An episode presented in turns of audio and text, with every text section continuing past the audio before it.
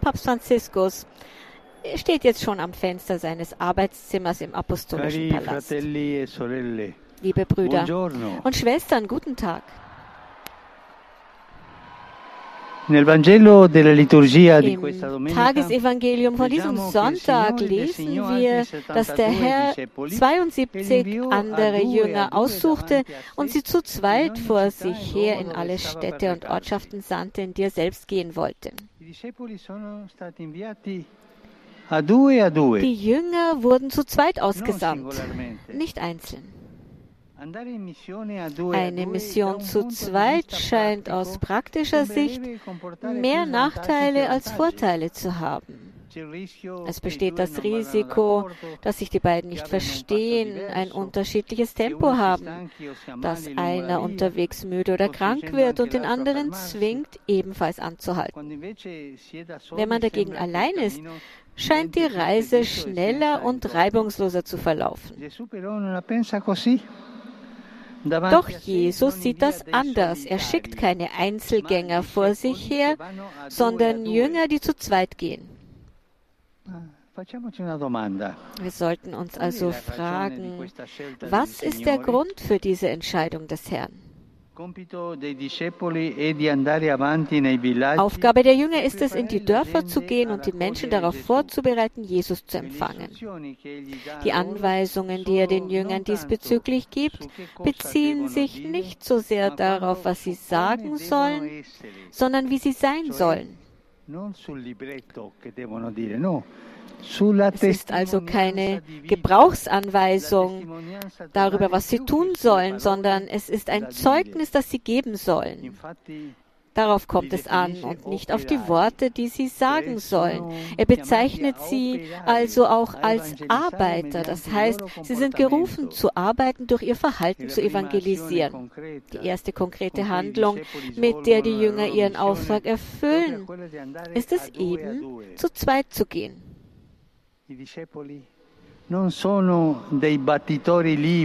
Und die Jünger tun das nicht im Alleingang. Sie sind keine Prediger, die nicht wissen, wie sie das Wort an andere weitergeben sollen.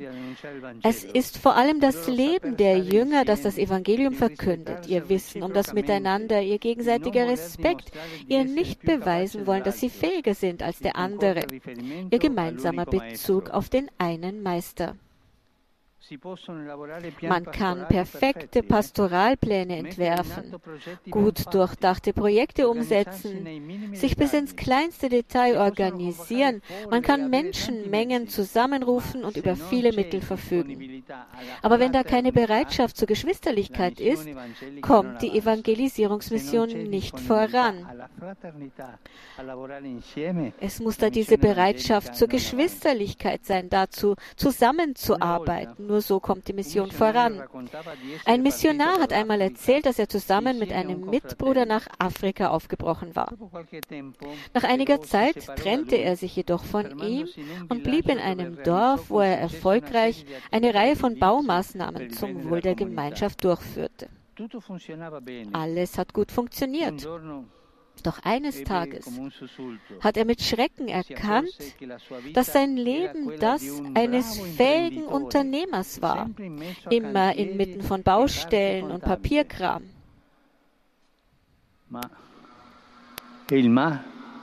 Aber da gab es ein Aber. Und da überließ er die Leitung anderen und schloss sich seinem Mitbruder an. Er hat verstanden, warum der Herr die Jünger zu zweit ausgesandt hatte.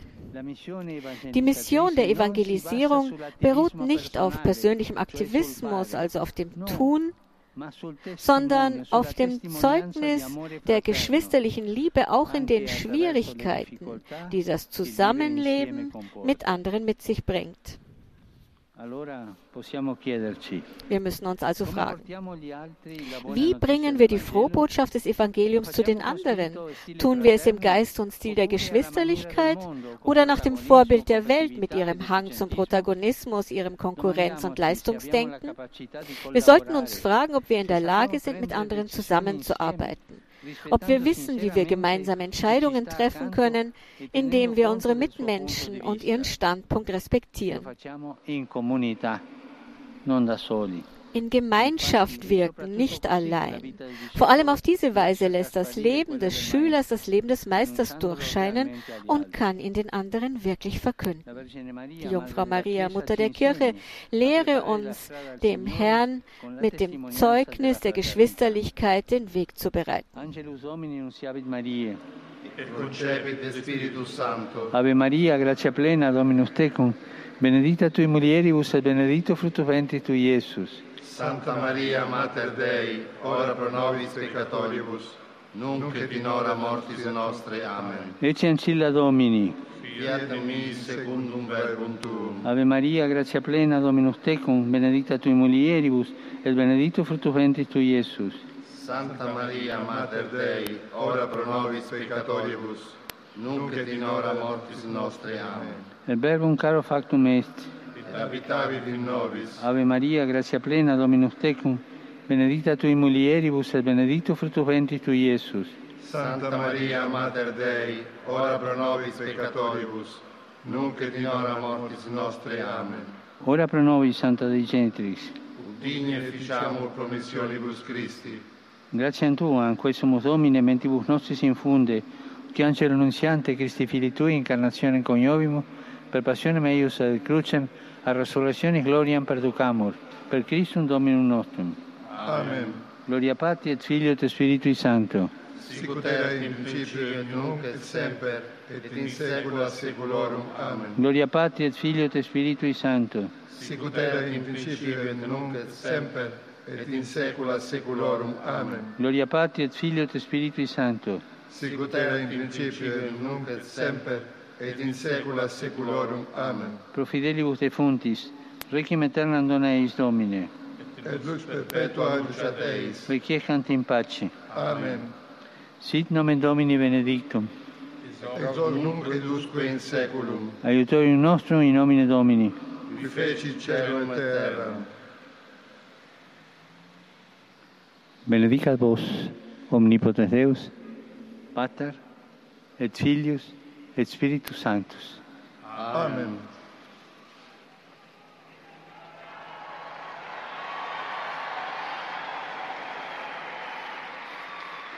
Cari fratelli e sorelle, Liebe Brüder und Schwestern, in wurden in San Ramón de la Nueva Oran in Argentinien.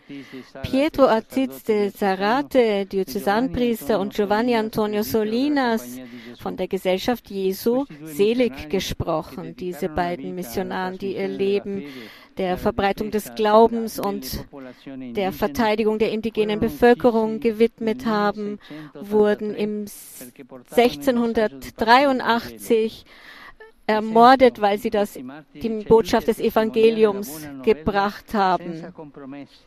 Sie waren Menschen, die sich großzügig in den Dienst der Schwächsten gestellt haben. Einen Applaus für die neuen Seligen. Wir beten auch weiter für den Frieden in der Ukraine und in der ganzen Welt. Ich appelliere an die Führer der Nationen, damit die Tendenz überwiegen mag, den Frieden zu fördern. Die Welt braucht Frieden und keine Logik, die auf der Angst beruht und die Geschichte einen Rückschritt von 70 Jahren machen lässt. Una sfida per statisti saggi, capaci di costruire nel dialogo un mondo migliore. Es geht darum, im Dialog eine bessere Welt zu bauen für die neuen Generationen. Mit Hilfe Gottes ist dies immer möglich. Aber es darf nicht um politische und wirtschaftliche Strategien gehen, sondern um den Frieden auf der Welt und keine Welt, die vom Krieg geteilt ist. Ja zu einer vereinten Welt von Völkern, die einander respektieren. Ich grüße euch alle Römer und Pilger. Vor allem grüße ich die Lektoren und Ministranten aus Polen, die Studenten aus Kroatien, die Gläubigen aus Albanien, die dem neokatechumenalen Weg in ihrem Land angehören und heute hier sind. Ich grüße die Gläubigen aus Neapel, Pascoli Viceno, Perugia und Catania. Und die Firmlinge aus der Diözese Vicenza. Euch allen einen gesegneten Sonntag und bitte vergesst nicht für mich zu beten. Gesegnete Mahlzeit und auf Wiedersehen.